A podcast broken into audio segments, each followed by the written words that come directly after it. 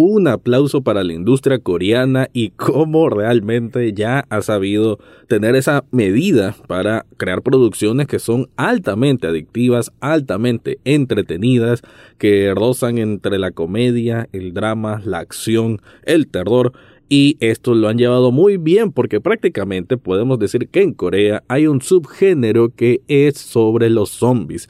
Esto comenzó desde Tren a Busan allá en el año 2016 y ahora en pleno 2022 Netflix nos trae la serie todos estamos muertos. Una obra que aunque sí tiene un corte juvenil, no deja de tener secuencias dramáticas bastante potentes y, ya como lo dije al inicio, es altamente entretenida. De eso es lo que voy a estar hablando en este episodio. Análisis cinéfilo y seriéfilo de la actualidad. Esto y más en el podcast Echados Viendo Tele. Esta es una producción desde Nicaragua de Rafael Lechado.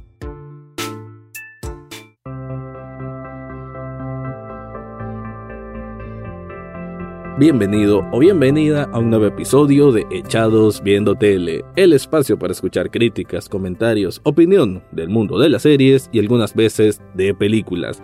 Me quedo en este caso con las series y vaya series la que voy a hablar. Y es que en Todos estamos muertos o All of Us Are Dead es de estas series que te agarran por sorpresa, ¿no? Porque algo así como fue el fenómeno de El juego del calamar, aquí tenemos otra obra que no es que uno estuviese esperándola o como que, ah, este va a ser el gran show del año, simplemente aparece en Netflix y ya. Y te toma por sorpresa porque apenas miras el primer episodio, los primeros 10, 20 minutos, ya sabes que estás en algo que... Bueno, fíjate que no es tan así, pues creo que empieza a un ritmo que sí sentís que es muy drama juvenil, un poco del drama, como es este género ya muy bien definido de Corea del Sur, pero poco a poco cuando ya la situación eh, se vuelve obviamente más de acción, porque de alguna manera, y esto no es ningún spoiler, simplemente existe la primera persona infectada con este virus que lo hace zombies, pues ya las cosas empiezan a salir de control y ya todo se vuelve más emocionante. Además que todo, bueno, o buena parte de esta historia, de sus 12 episodios, transcurre en, una, en un colegio de secundaria todos estos elementos, los tipos de personajes, los tipos de estudiantes que, vamos a entender, vamos a comprender a ellos, sus personalidades, su psiquis, sus preocupaciones, sus prioridades, todo esto lo vamos a encontrar eh, cuando hay momentos en que ellos están buscando cómo sobrevivir. Entonces ese manejo de las emociones, del sentido de supervivencia, de, las prioridades, como lo dije, y, las acciones que deben tomar para tratar de, bueno, que sobrevivan la mayor parte, esos elementos los saben retratar muy, muy bien y creo que tienen un, bueno, un control impresionante de cómo la trama va avanzando, a veces un poquito ritmo lento, después acelera bastante. Sinceramente es como es como una canción que no decepciona en ningún momento, es una melodía exquisita que en ese sentido te mantiene súper entretenido. Eso sí, y en comparación con la música, es una canción que, tiene ese alto sentido de, de que quedes enchufado, pero no estoy diciendo que es la mejor canción del mundo, porque hay que entender, Aquí puedo hablar muy bien de esta serie, pero desde el punto de vista de ser una producción cuyo objetivo es entretener, cuyo objetivo es que estés pegado ahí al, televisor o cualquier tipo de dispositivo en que lo estés viendo y que no tengas ninguna pena en hacerlo maratón.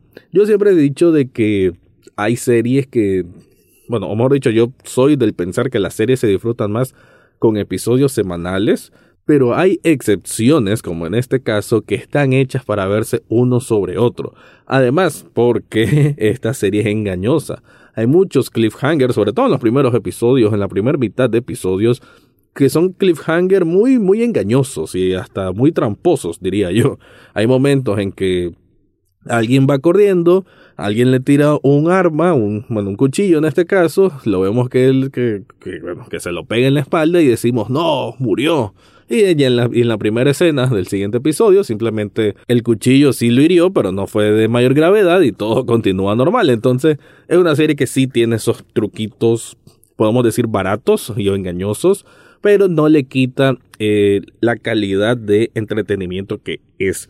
Quiero caer mejor eh, en, esto que quiero decir, y es que hay series de gran renombre, como siempre lo he ocupado aquí en este podcast, como Succession, Better Call Saul, Ozark y demás, que esas tienen un peso dramático y unos giros de trama y una profundidad de la historia mucho más grande de lo que vamos a encontrar en esta serie coreana, Todos estamos muertos. Pero eh, aunque se tengan que medir con diferentes lupas, con diferentes métodos de análisis, creo que hay que darle el lugar que merece a estas producciones coreanas porque no es absolutamente nada sencillo tenerte con tanta atención, ¿no? Que estar tan absorto en esta historia de zombies y de jovencitos, aunque yo sea una persona de más de 33 años, aún así es una historia que, que me deja envuelto por completo y eso tiene un mérito. Además que cada episodio tiene una duración por lo, por lo menos de promedio de una hora. Hay episodios que son de hora y diez minutos. Sin embargo, eso no se siente. Eso sí, creo que hay una cierta barrera de entrada, por lo menos yo lo percibí así, de que en los primeros episodios te puede costar un poco eh, aguantar precisamente esa hora. No hay que tener un tiempo de adaptación, que yo diría que es el, ya en el segundo episodio, tercer episodio, ya tu mente se acostumbra, ok, estos, estos capítulos van a ser de esta duración y además que como la historia ya va progresando y uno va ya conociendo eh, y, empapándose más de quiénes son cada uno de los personajes y sus personalidades y todo lo que dije antes, entonces ya uno está más inmerso en esta historia. Hablando de la historia como tal, pues obviamente no voy a decir mayores spoilers, pero quiero decir de que hay gran, gran forma de caracterización de los personajes. O sea, desde Sean Sang, que podemos decir que es uno de los protagonistas, Onyo, eh, Suhyuk, eh, Namra, y eso que me costó en su momento aprenderme todos estos nombres, la verdad que fue quizás hasta los episodios finales que dije, ah, ok, ya por fin estoy reconociendo cómo se llama cada quien. Bueno, no es fácil, ¿no? Son nombres muy, muy distintos. Además que, como aparecen en el subtítulo, a veces cuando uno lo escucha que lo mencionan, no suena específicamente igual, por lo menos así me pasa a mí. Entonces también eso hace que uno no conecte tan rápido con los nombres. Pero aún así son bastante fácil de diferenciar cada uno de ellos, no solo por rasgos físicos, sino por, por rasgos de, de su personalidad. Y creo que cada uno de ellos tiene su tiempo de, de lucirse, ya sea en una acción heroica o en una, acción mala, en una acción bondadosa, y creo que eso le da hay un espectro pues de muchas emociones que van fluyendo en esta serie y por eso es que ha gustado a tantas personas. Pero bueno, voy a estar ampliando más al respecto, solo que antes te quiero contar algo.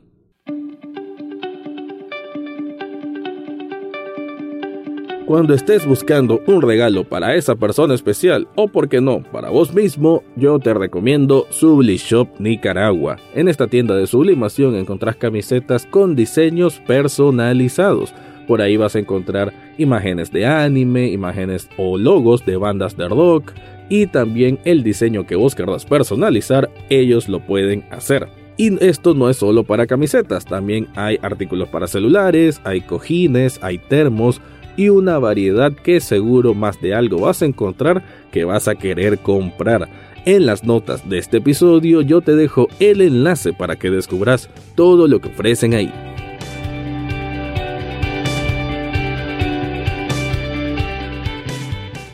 Ah, como dije antes, no puedo meterme en el terreno de spoilers porque pues no es el sentido de este podcast, así que el tema es hablar de las generalidades de qué por qué es tan atractiva, por qué hace tan buena o tan entretenida a todos estamos muertos. Ah, como decía yo, creo que mucho recae en el manejo adecuado, el manejo delicado incluso de saber mover la trama de manera inteligente. Porque aunque es cierto que hay una gran variedad de personajes, no solamente son los muchachos de la escuela, también vemos a gente del gobierno, al papá de una de ellas, vemos a otros supervivientes que están en zonas de la ciudad, policías, demás. Tenemos al quien originó este virus, quien nos va a dar una cierta explicación al respecto, a veces una explicación un poco ambigua. Eh, pero tenemos a, diversos puntos de personaje y eso permite que haya diferentes tipos de engranaje que sirva para que cuando tal vez un engranaje está un poco más lento, pueden acelerar de otro, a otro, en otro espacio, en otro lugar, y eso hace, eso hace funcionar la maquinaria por completo de manera que todo se complementa. Eh, diciéndolo, y sé que las comparaciones son muy largas, pero me pareció un poco de ese, esa inteligencia en cuanto a mover los hilos a como tenían las primeras grandiosas temporadas de Juego de Tronos, ¿no? De que tal vez no pasaba mucho en una cierta parte en el norte, pero eh, en, King's Landing sí estaban sucediendo otras cosas.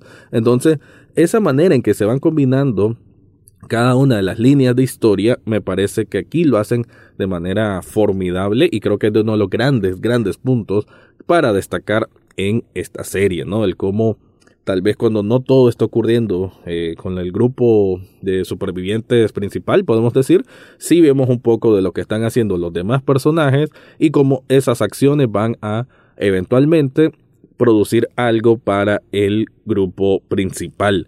Además, tengo que decir de que tiene también muy buen conocimiento de de las reacciones humanas, porque vemos aquí a diferentes personas que no son caricaturas, aunque sí a veces se comportan de manera, bueno, podemos decir, eh, asiática, ¿no? De, de, ciertos ademanes que tienen ellos, de ciertas posturas, y que además es una serie pensada para un público más joven, aún así, cuando tiene que poner las cosas un poco más en serio, pues lo hacen bien. Ahora, tengo que decir este paréntesis, también hay situaciones que son cómicas, que son divertidas, y es ese humor juvenil, ¿no? Que, que sí funciona porque llega en momentos específicos como para aliviar un poco la tensión. Aún así, pues lo, lo, que decía es de que esos momentos dramáticos son fuertes en el sentido que, y esto no es ningún spoiler, obviamente toda producción de zombies eventualmente se va a morir a alguien que uno le tiene confianza y es de ese tipo de series que, que no tiene miedo en golpearte, ¿no? Como que ah, ¿te gusta este personaje? Buf, ya no, ya no, porque se convirtió en zombie. U otros que tal vez por situaciones más eh, inesperadas incluso, pues tal vez ya no van a ser parte del grupo y también eso mueve la historia de manera muy, muy inteligente.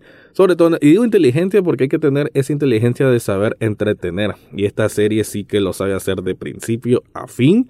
Y creo que eso es un, un motivo, ¿no? Por lo cual resaltar cómo los coreanos realmente ya saben cómo manejar este subgénero de zombies, cómo no repetir precisamente la fórmula, porque ya lo hizo Tren a Busan, está la serie Kingdom, que es muy buena, te la recomiendo si no la has visto, y también está una película que se llama Alive, que es de Netflix, que es de 2019, si no me equivoco. Sin embargo, aunque son historias similares porque hay zombies, cada una tiene sus particularidades y en ese sentido creo que ellos ya se han hecho expertos, no me refiero a la producción coreana de zombies, se ha hecho experta en manejar este tipo de situaciones sin sentir que están cayendo en demasiados clichés o en repetir fórmulas que ya vimos antes. Así pues, este quiero decir de que el grupo principal, como le voy a decir, ¿no? de los jóvenes eh, protagonistas están muy bien cohesionados, ¿no? Porque aquí vamos a encontrar también historias de de romance. No había, no había caído esa parte, ¿cierto? Pero como lo dije, es una serie juvenil. Entonces sí vamos a ver cosas de romance, cosas de traiciones, ya sea también traiciones amorosas o, simplemente traiciones de, de, situaciones más extremas.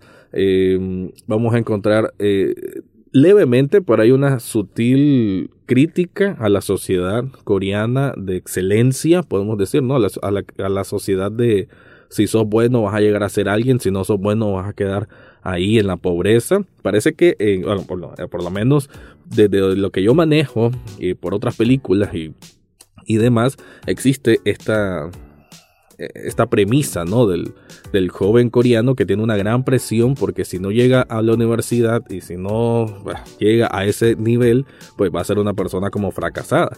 Y esto aquí lo manifiestan, se, me hace también bastante inteligente cómo lo hacen porque no es tan directo, pero sí vemos a personas que se sienten frustradas porque no lograron una competencia en tiro de arco y flecha, digamos, y que por eso no van a poder conseguir una beca para estudiar, u otra que está preocupada por el examen, que dice de todos modos, ¿qué importa vivir si no voy a pasar el examen, no voy a ir a la universidad? Entonces, como que, ¿qué importa la vida?